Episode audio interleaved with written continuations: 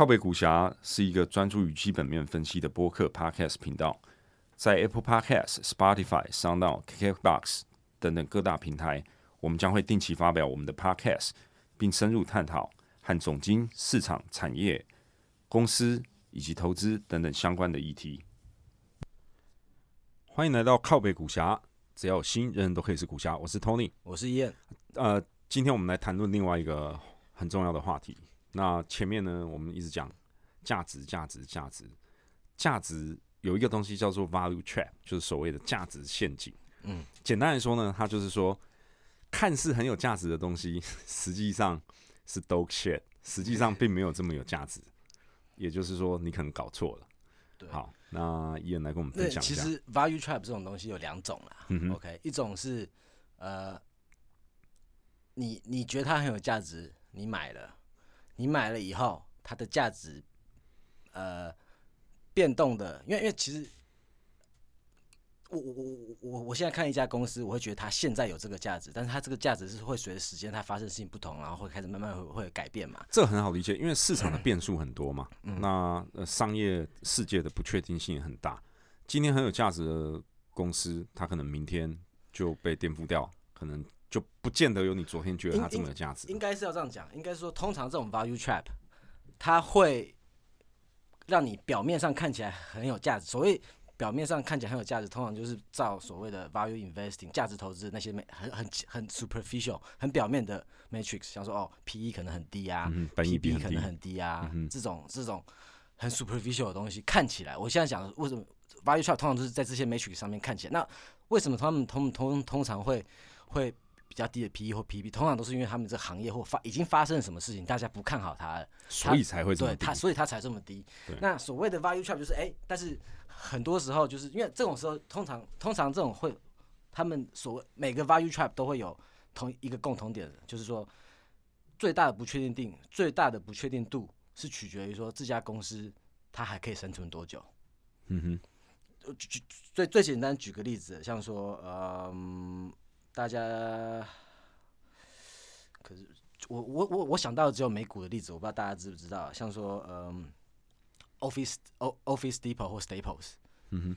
嗯，史代波，对，这卖文具的，对，卖文，这台湾也有嘛，大家应该会会 Staples 台湾也有，大家应该会，台湾是有那种 catalog 型的，然后好像公司会订嘛，但是台湾好像没有零售店嘛。台湾没有这两家的零售店，就我所知是没有。但在他们网络上有，因为是 wholesale。对，这不这重点是说，其实大家如果去看说一一二一三年，我不知道你还记不记得那个时候，我们一直在看投资的时候，呃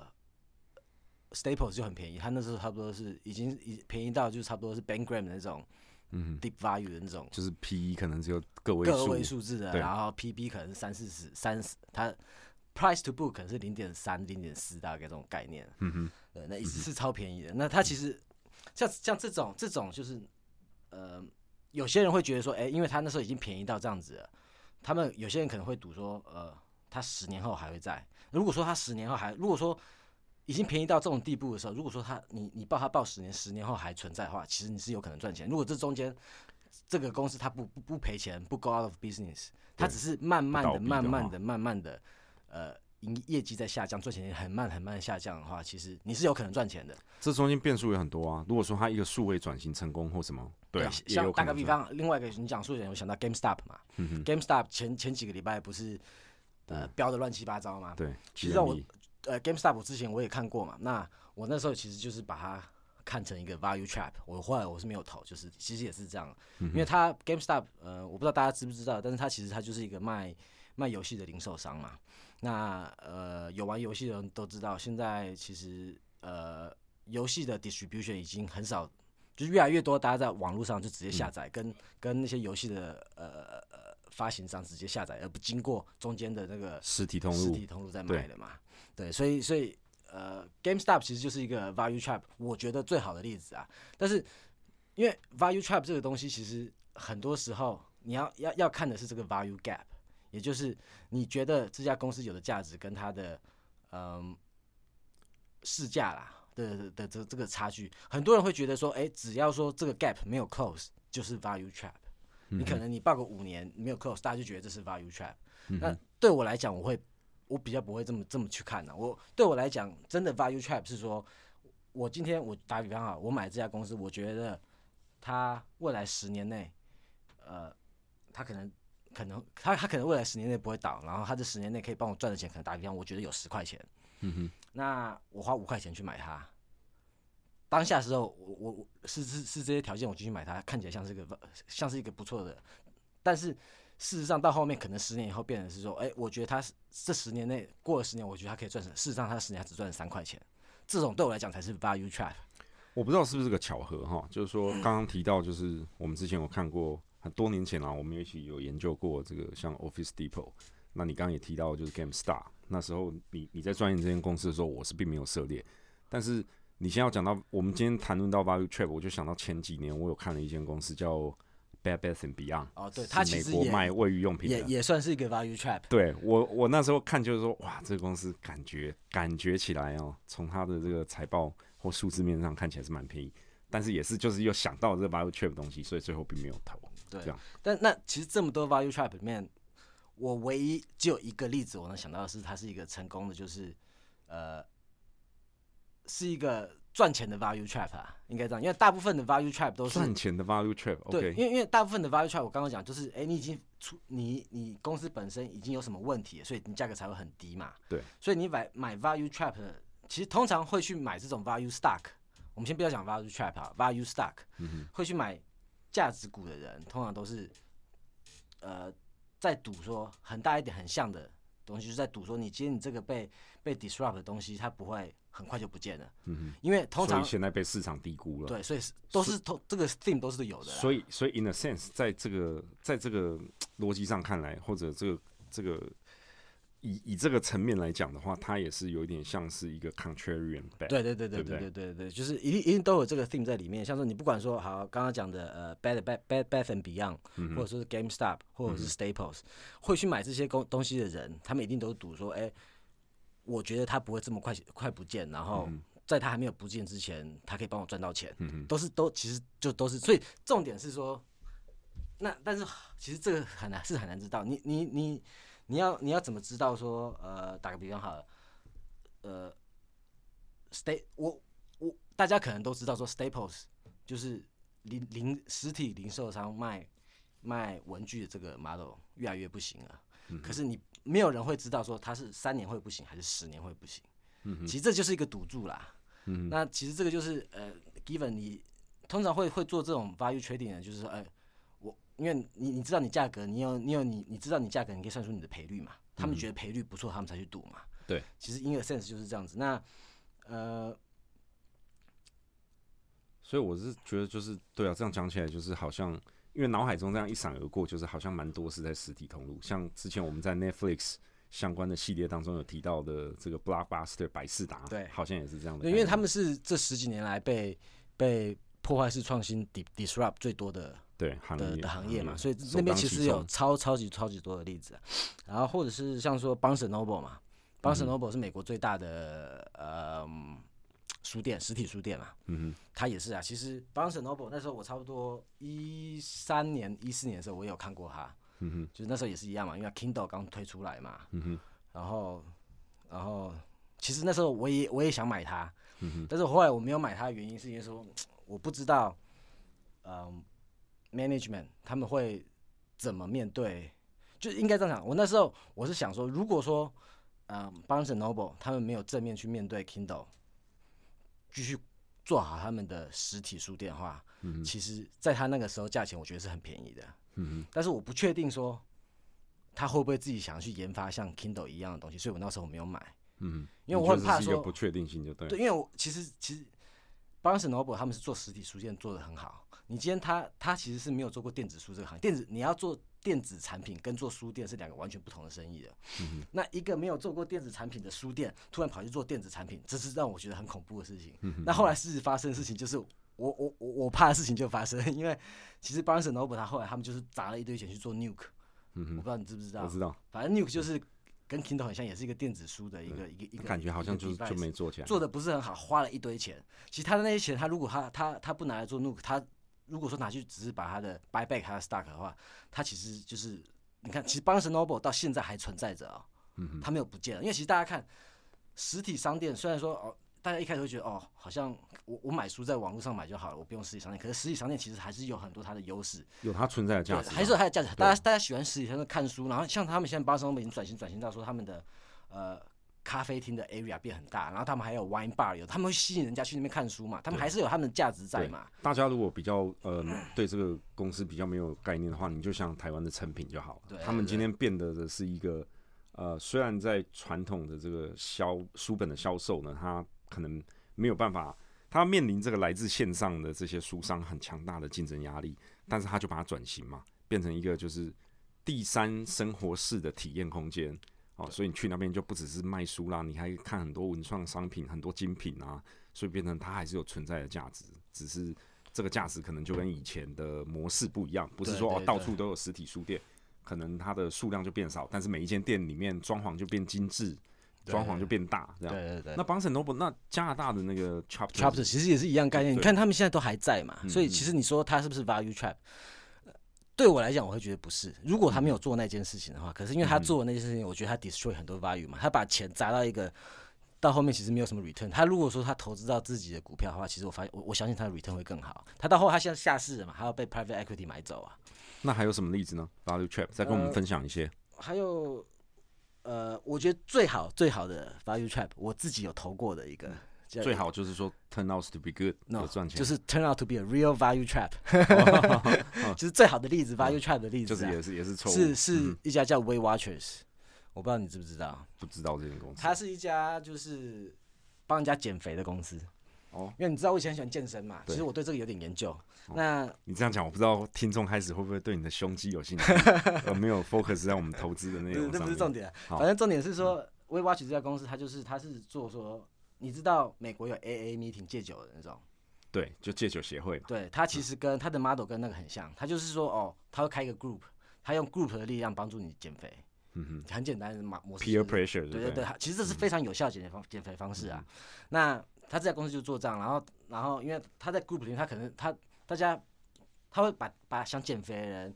集到一个 group。然后这 group 他就会卖一些，呃，他说他就是要大家分享，就是 peer 支持这样子嘛。然后他这个过程当中，他就会卖一些他们减肥，他们减肥餐啊，减肥的他们一些健康食品，对他们一些 scheduling 啊，他就他就是卖这些 service。OK，威 watch 是做这种的，他也有他也有他们自己的 ready meal kit 这样子，反正就是相关的，他卖相关的减肥相关产品呐。然后那时候我会买它，就是因为说，呃，差不多一四一五年的时候，wearables 刚出来嘛。OK，tracking device 就是智慧型的这个。生理监测啊，那市场上那时候它就跌很多，因为大家觉得，哎，就是大家开可以开始自我监控，谁还需要去用那种，呃，去参加课程对啊，花钱那种，就是大家觉得这个这个需求是它就掉很多。对，那那时候我就是这个时候，我我觉得，哎，因为我觉得其实减肥这个方法，减肥这个东西其实是通常会失败，都是个人意志力的关系啊，不，其实不是你的方法不好，其实就是你没有意志力而已。那意志力这东西其实跟你的 device，你一开始心情你可能会用一下，但是你会不会持续依照这个 device 给你的资讯在减肥？其实这是很多人就是心理因素啦。所以简单来说，你那时候看到的就是说它还有这个卖点。对，我觉得它的附加价值是在的，是不会被呃很快的时间内就消失。所以那时候我就买，差不多那时候差不多三十几块买的。对，H 差三十块以下，二十几块，三十块买的。然后。我其实也没有买很久，我差不多买个差不多半年而已，我就卖我就卖掉了，因为我就是后来我就是发现说，我就是从那个时候开始 realize 到说，呃，value trading 的这个 potential 好像有一点有点困难，因为那个时候的市场就是我我我会卖掉，其实并不是因为我觉得它可以有可。我我我看到，我觉得哦，它是 value trap。我那时候会把它卖掉，只是我觉得哦，我刚好是一个全世界点，我我不想要做 value trading 啊。嗯哼。我那时候刚好在全世界，我觉得哦，那时候卖掉，我我想去我想去买比较好的公司。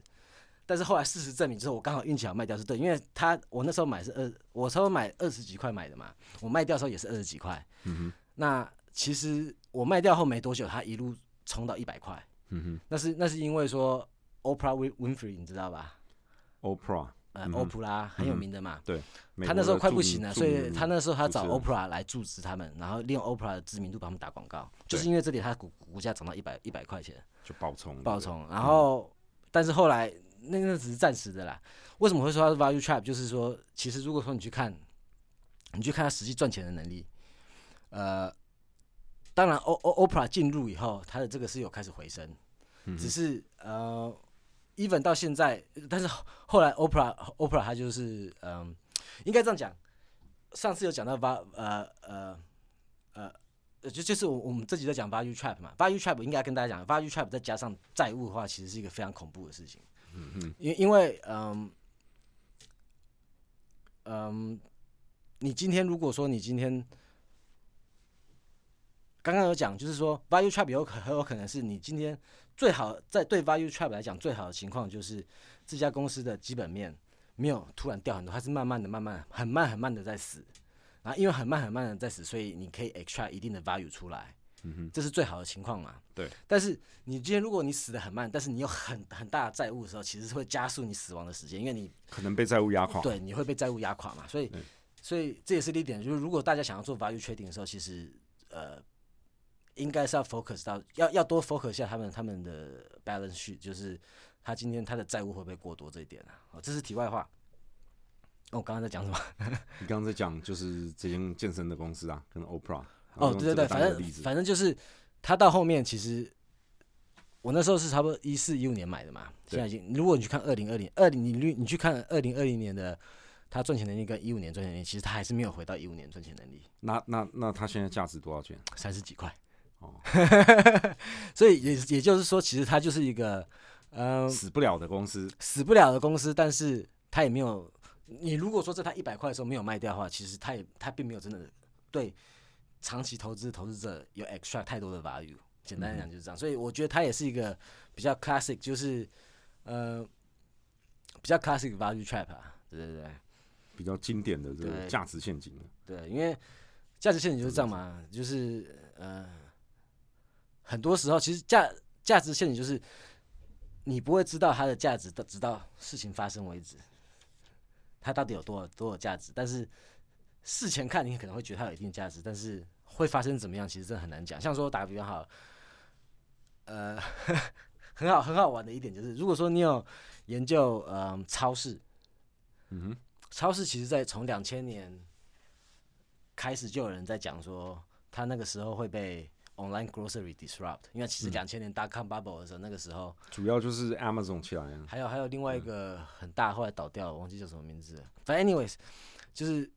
两千年的时候。就有人在讲说，哦哦，supermarket 会被这些 online disrupt，到现在二零二零年还是在讲一样的话，所以有我的重点是，有时候你一件事情被 disrupt，但是被 disrupt 是发生，可是被 disrupt 的东西，因为旧有的习惯，大家的习惯会继续持续下，继续持续太持续下去多久，其实很难讲的。这也可以扯到说，像我们之前讲的 Netflix。Co cutting 这部分嘛，其实也就是讲说，其实你今天，呃，第四台这个这个生态圈，它现在是被呃 streaming disrupt，可是第四台这个东西，呃，它能生存多久？其实我我觉得也是很难讲，也是有很大的可能，就是说，其实十年以后第四台还在，只是看着很小，然后它的内容不太一样，收费不太一样，但是它还在。我觉得这可能是非常非常非常非常非常有的啊，但是很多时候。市场，当你今天一个新的创新的东西出来的时候，市场就觉得，哎，你这个，他们会觉得，通常市场反应就是，哎，创新出来，旧的就一定会死，然后会死的很快，这是市场的 default 的，呃，最一开始的反应啊。我看了这么多，我的觉得觉感觉是这样子啊，但是这不一定是对的，有的时候市场可能是错的。你这个，因为其实还有蛮多例子是，就就是这些被 disrupt 的东西，其实没有马马上就死掉，他们还存活了五年、十年。这个又让我再次想到，就是说要 time the market 是多困难的，对，非常非常困难。不只是在个人投资者想要就是经由择时来进行这个股票的投机也好啦，投资也好，或者你看是一整个产业要去判断，就是说什么时候一个新的技术会把旧有的技术完全颠覆或取代，这种在做这种判断啊，或者选择这种 timing，其实是非常困难的一件事，因为。只有回到最基本的概念嘛，就是真的没有人可以完全百分之百的预测未来。真的，你能做的只有就是尽量可能尽可能的吸收够多的知识，跟不断的去拓展你的能力圈，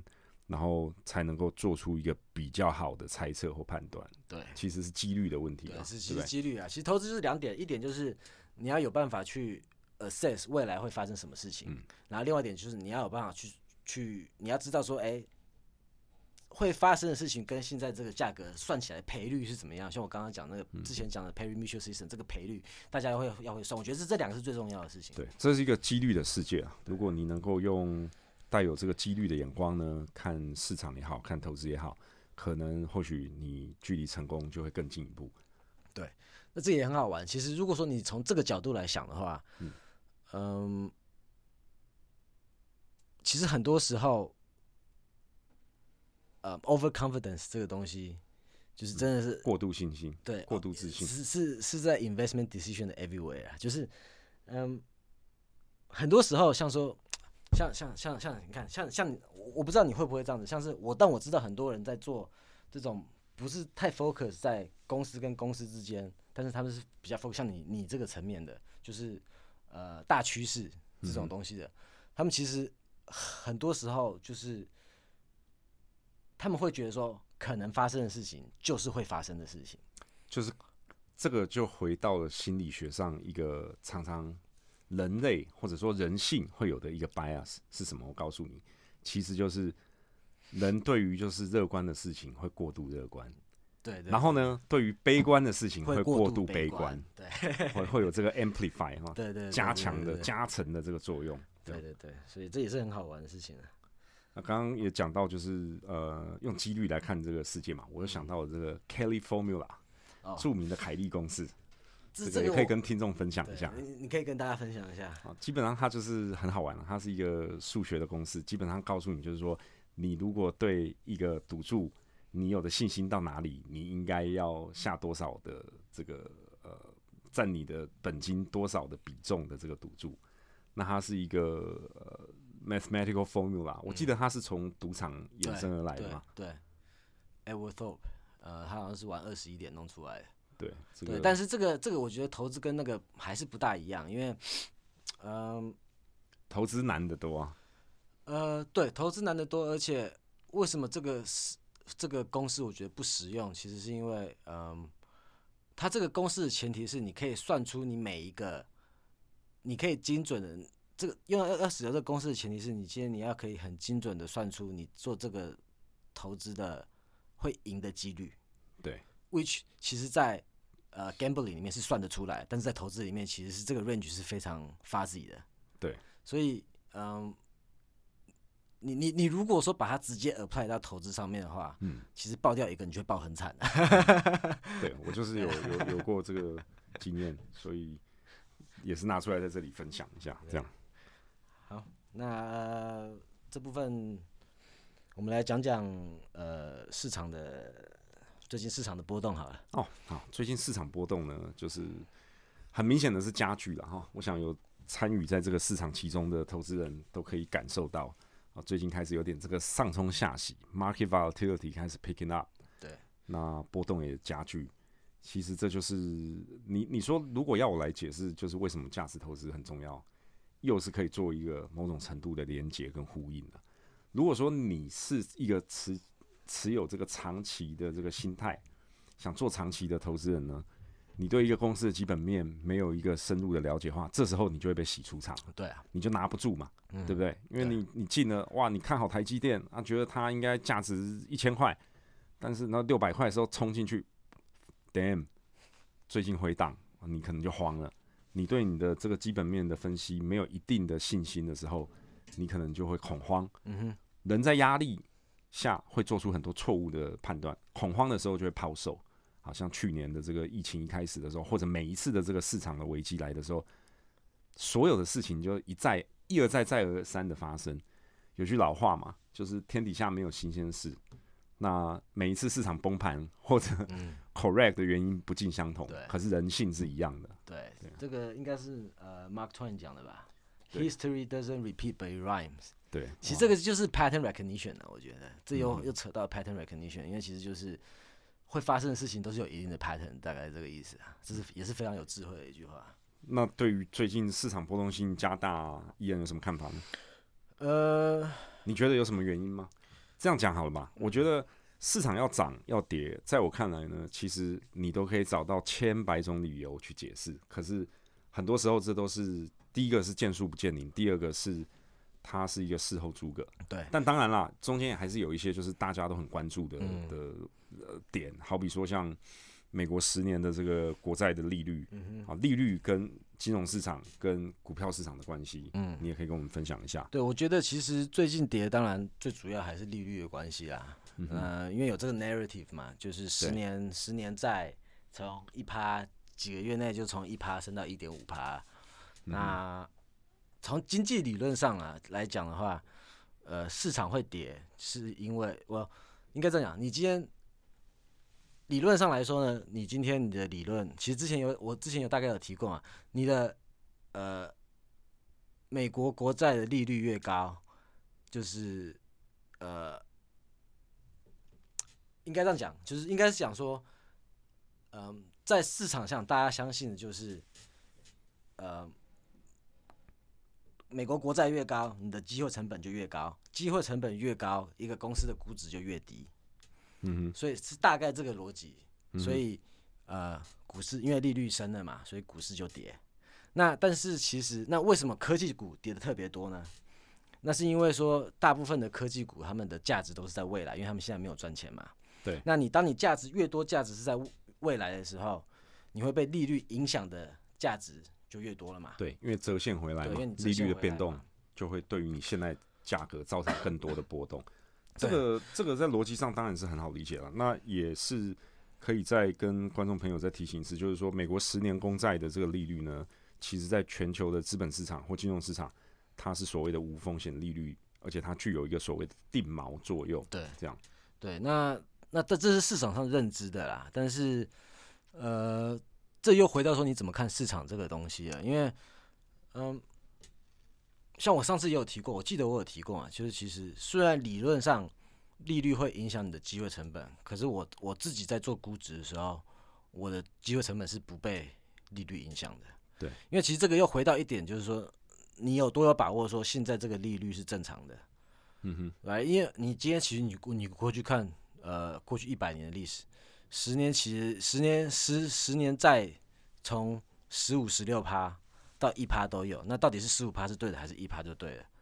其实我觉得这个很难讲啦。对，所以你在这里也不做任何的预测，也不去判断它会不会是否会均值回归，你也不去做任何的假设。对，因为因为其实，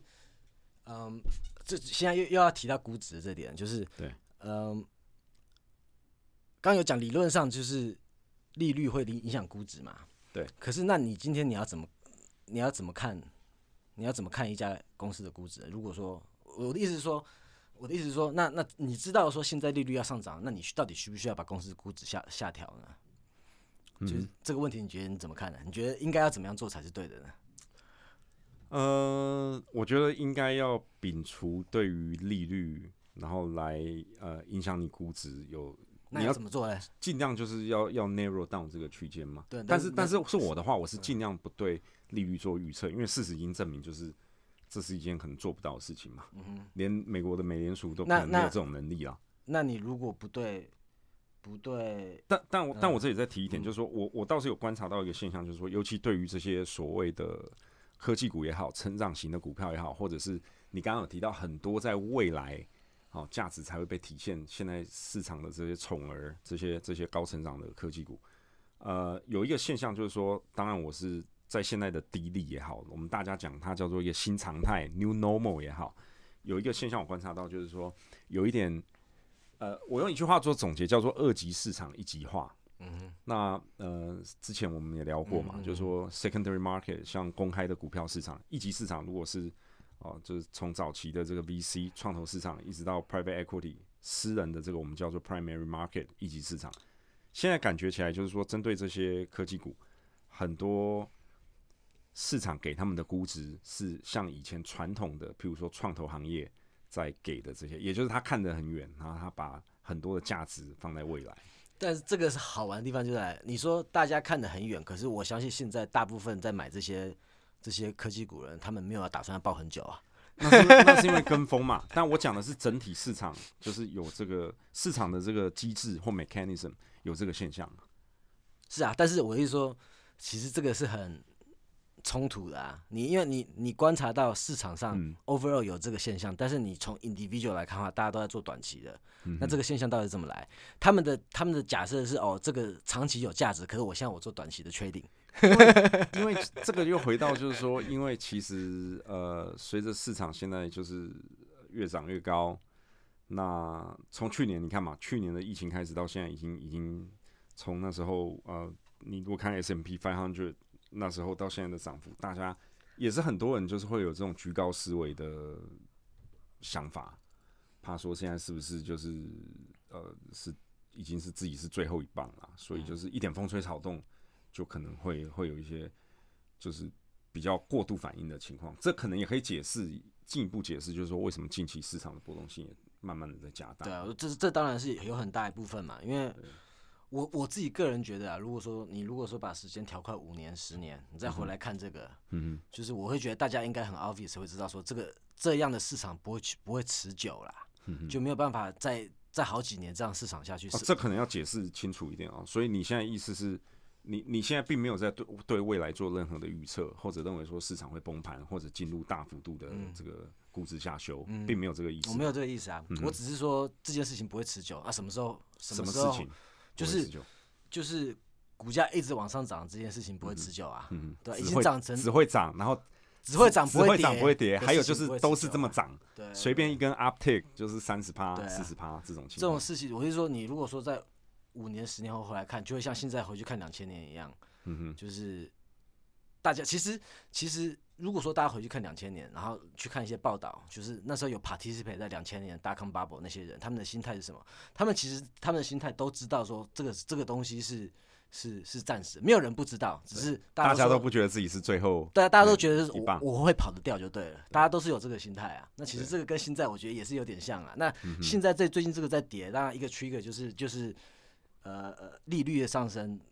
呃，造成大家这个心理上可能也有有觉得有点有点压力了嘛，所以就开始会有点恐慌抛售潮，就像你刚刚讲的这样子啊。对，对啊。那那回到就是说，呃，如果我们在讲全世界是一个大的资金池，那有呃一定比重的资金是投到股市，一定比重的资金是投到房市，一定比重的资金是投到债市。好了，如果以 asset allocation 就资本分配的角度来看，利率在上升。是否也可以从这个角度来理解，就是说，呃，代表公债具有更多的吸引力，所以有一部分的资金从股市抽腿往债市去呢？嗯，这个问题是我老婆问我的啦。那我觉得蛮有意思的，就是如果要用就是让他可以听得懂的讲法来解释，这可能也是一个方法。你觉得呢？呃，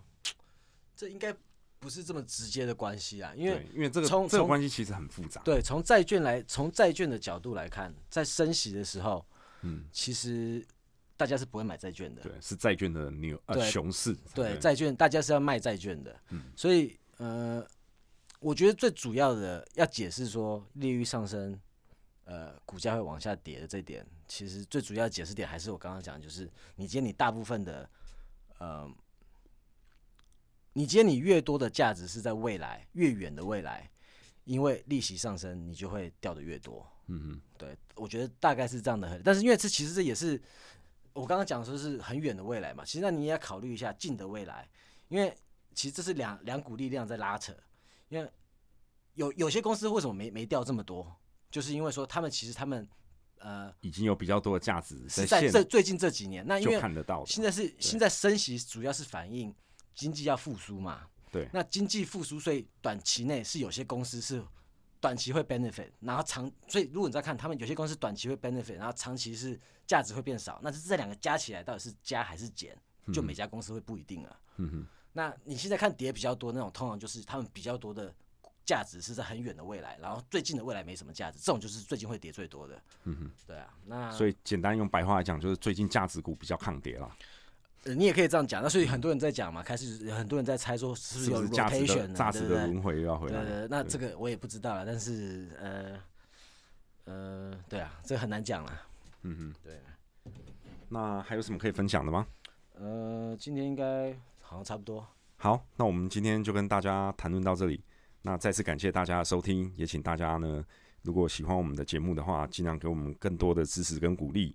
订阅，订阅，订阅，订阅，订阅，订阅！大家拜拜，拜拜。如果喜欢我们的频道呢，请大家多多分享，并也可以到 FB follow 我们的粉丝专业。此外呢，我们也在 YouTube 上可以被搜寻得到。还有就是，如果您是使用 Apple Podcast 收听我们的节目呢，请尽量留给我们五星的评分，谢谢大家。